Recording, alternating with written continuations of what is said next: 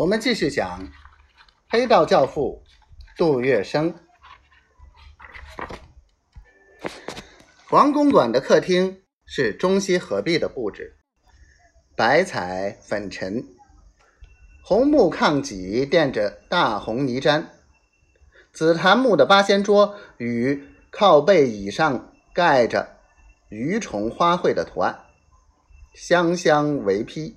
波斯地毯上放着紫红丝绒沙发，四面墙壁层层叠叠的挂满了名家字画、影联立轴、王石谷的大幅山水和西洋裸女横陈图。杨文的奖状高悬在何绍基的凭条之上，正当中是一幅《关公读清春秋图》的彩色名画，真人大小。栩栩如生，两旁是一副泥金绣字长联：“赤面秉赤心，骑赤兔马追风，驰驱时无忘赤地。青灯照青史，仗青龙偃月，隐微处不愧青天。”黄老板，黄振义领在前头。走到一张几个人正在打牌的方桌前面，大声说道：“我介绍一个小子给你。”啊！一位方头大耳、嘴巴阔长的矮胖子应了一声，转过脸来，目光越过黄振义的肩头，落在杜月笙的脸上。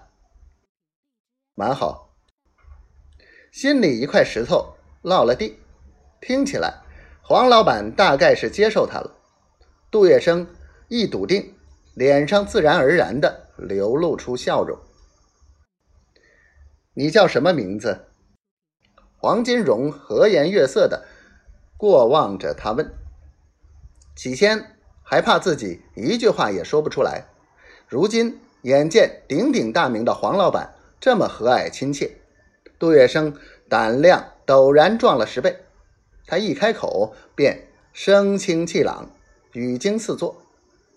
小姓杜，木土杜，名月生，月亮的月，学生子的生。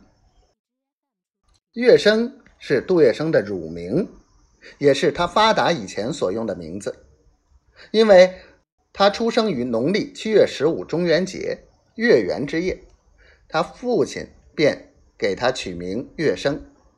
后来他发迹了，平步青云，一些文士墨客为他另替雅号，于是，在“生”字上再加上竹字头，取名周礼大司乐书。